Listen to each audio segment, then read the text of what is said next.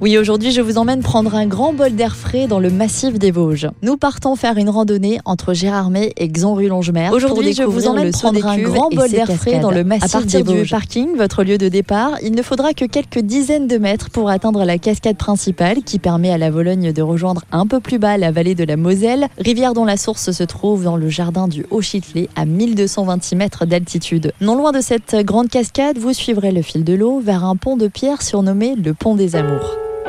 Ce ne sera pas le seul pont sur votre chemin, chacun d'entre eux a son histoire. C'est le cas du pont des fées. La légende raconte qu'il aurait été construit par des fées et que l'une d'entre elles, la beauté divine, aurait embrassé un jeune homme de Gérardmer pour ensuite disparaître et l'emmener avec lui. Plus loin, vous pourrez découvrir la pierre de Charlemagne. Autre ambiance, ici Charlemagne aurait fait une halte durant l'une de ses nombreuses chasses dans les Vosges. Son cheval, un peu nerveux et pressé d'en finir avec la pose de son maître, aurait donné un grand coup de sabot dans le rocher. Qui en garderait la trace encore aujourd'hui? À vous de la trouver.